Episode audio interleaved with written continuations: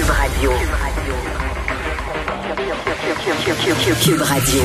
En direct à LCN. Charlotte Tendresse à la Maison-Blanche. Vous regardez. En deux, un et Q. 14h30, j'aurai la chance d'aller la retrouver à 7 heures précise, 14h30 du lundi au vendredi. Geneviève Peterson, que je retrouve dans son studio à Cube Radio. Salut Geneviève. Bonjour Julie. Alors, je suis très heureuse de te retrouver pour euh, cette nouvelle saison l'après-midi. Et tu voulais nous parler de cette publicité que tu as aperçue d'Epiderma, qui voulait souligner son 20e anniversaire. Euh, ça te fait, euh, ça te consterné en fait, ou ça t'a même choqué, j'ai envie de dire? Ben, j'ai envie de dire moi que ça me fait lever le poil sur les bras puisqu'on parle Oui, Julie. Euh, écoute, euh, je pense que tout le monde est au courant là. Euh, on est ciblé sur les médias sociaux, euh, c'est-à-dire qu'on établit notre profil, notre âge, ce qu'on aime consommer, si on a des enfants ou non, et on peut même établir un peu aussi notre écart, le, le revenu hein, qu'on génère chaque année. Et euh, les médias sociaux se servent de ça pour nous présenter des publicités ciblées. Et bon, moi je suis une mère de famille, je pense que c'est assez clair quand on regarde mon feed Facebook. Et j'ai vu cette pub surgir d'Epiderma où on proposait en fait un soin anticellulite et un soin de remodelage pour célébrer les 20 ans de la marque, la bannière. Euh, puis jusqu'à maintenant, pas de problème avec ça. Là. Moi, je n'ai rien contre les interventions esthétiques. Je n'ai rien contre le, remodela- le remodelage. euh, si des femmes désirent, je sais pas De moi. quoi que ce soit. Ben, tu sais, à un moment donné, on peut faire des choses. Moi, c'est pas ça que je remets en question. Ce que je remets Oui. en question, c'est les femmes qu'on cible, à savoir les nouvelles mères. Parce que sur l'image de cette publicité-là, Là, je vous parle de Facebook, mais c'est une image aussi qui, dès qu'on va sur le site d'Epiderma, on a ce qu'on appelle une fenêtre pop-up. Donc, c'est une, une fenêtre qui surgit. Hein?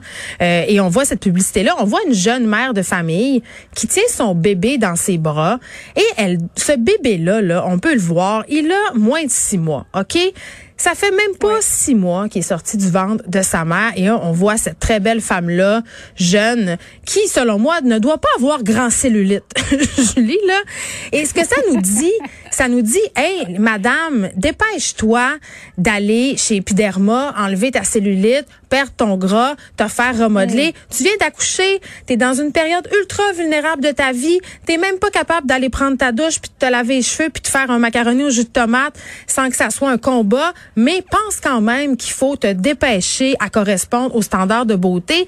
Et ça me renverse quand même qu'en 2020, avec tout ce qu'on sait, avec toutes les discussions qu'on a sur la charge mentale des femmes et des mères, des nouvelles mères, qu'on décide chez Epiderma, une entreprise quand même qui devrait être assez en adéquation avec la femme d'aujourd'hui, là, de se dire, on va cibler les madames qui viennent d'accoucher, puis au bout de trois mois, on va leur dire, hey, venez-vous-en vous faire faire un soin chez nous. Va Et en te plus, faire faire les fesses. oui, et en plus Oui. de ça, Les cuisses, alors qu'on a tellement besoin de sommeil. puis, oui, puis ils nous Puis on est tellement déréglé aussi euh, quand on vient d'accoucher. Ben oui, puis ils nous présentent ça comme un cadeau. Euh, Je sais pas là, mais c'est pas une bonne idée de faire ce cadeau-là, ni à sa conjointe, ni à sa mère, ni à sa sœur, euh, quand on vient d'accoucher ou, ou peu importe. Si je me faisais offrir ça, là, un bon d'achat pour aller chez Epiderma, me faire faire un soin comme ça, je serais fort probablement insultée. Donc, je trouve que du côté d'Epiderma, on a erré. Je comprends qu'on veut souligner les 20 ans de la bannière, mais je trouve ça fort maladroit euh, comme façon de faire, surtout pour une, une- entreprise qui vise essentiellement les femmes. Eh, mais moi, ça me fait penser à Kate Middleton.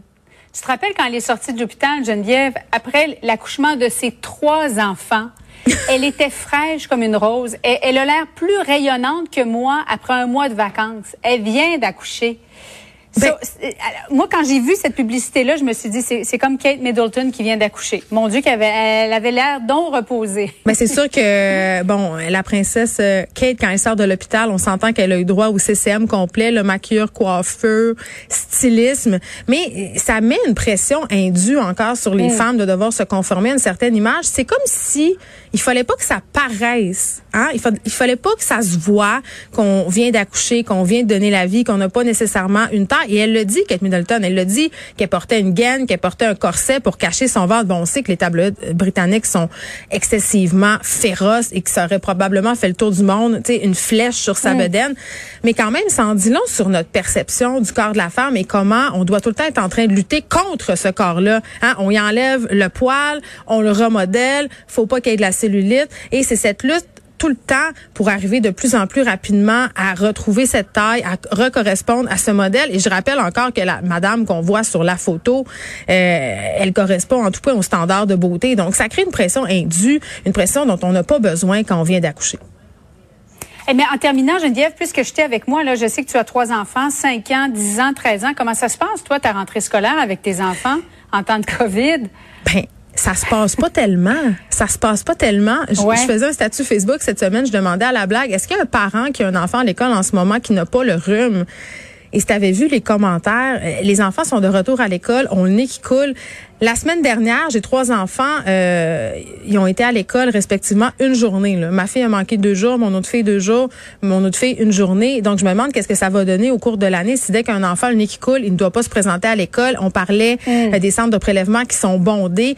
Euh, je trouve ça assez mal organisé. Puis je parlais tantôt à un épidémiologiste, euh, le port du masque peut-être pour les enfants de tous âges. Là, moi et mon fils à la maternelle, je vais aller jusqu'à dire qu'on devrait euh, leur faire porter le masque. Ils Ah sont oui, hein? totalement capables. Ben, ça, ça nous éviterait bien des situations problématiques et peut-être même des rhumes qui nous obligent à les garder à la maison.